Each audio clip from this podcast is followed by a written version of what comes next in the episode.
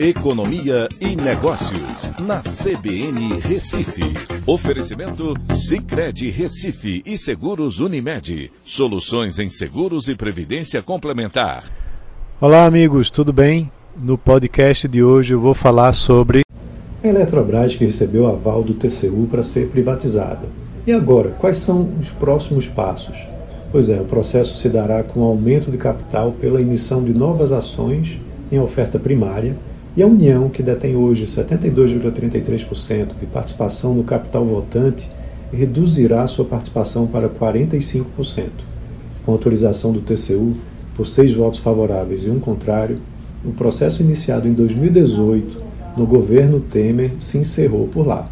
O governo agora vai protocolar na CVM e também na SEC, que é o equivalente da CVM nos Estados Unidos, a operação de aumento de capital.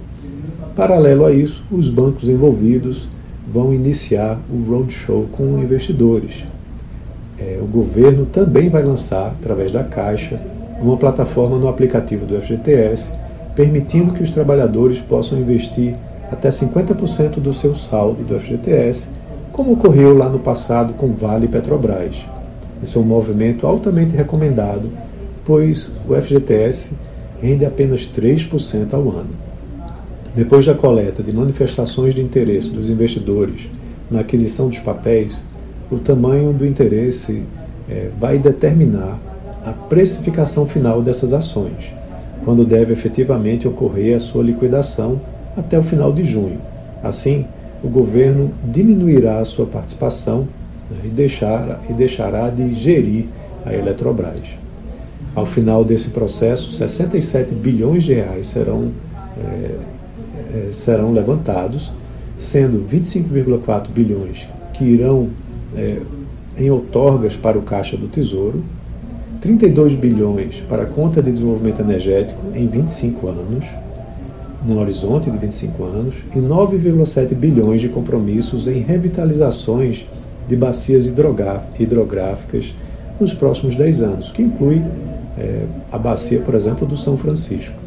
Essa oferta primária será a mais movimentada e de maior valor do ano, com 6 bilhões de investidores entrando via FGTS, né, 6 bilhões de reais de investidores, e mais de 30 bilhões de reais em transações acontecendo na B3, a depender do preço final das ações. E vale lembrar que essa operação será realizada também na Bolsa de Nova York. A privatização vai diminuir o preço da energia? Essa é uma pergunta importante. E a resposta é que não, pelo menos no curto prazo, pois a conta atual inclui diversas operações de empréstimos que foram realizados no passado, compromissos com compra de energia de termoelétricas e outros fatores que oneram o setor e vão continuar onerando nos próximos anos mas a participação do setor privado irá trazer mais dinâmica e perspectivas de investimentos ao setor, que não consegue avançar com as atuais limitações de investimentos do setor público. A mudança para o mercado livre nessa nova configuração também vai ajudar, trazendo mais competitividade. Então é isso. Um abraço a todos e até a próxima.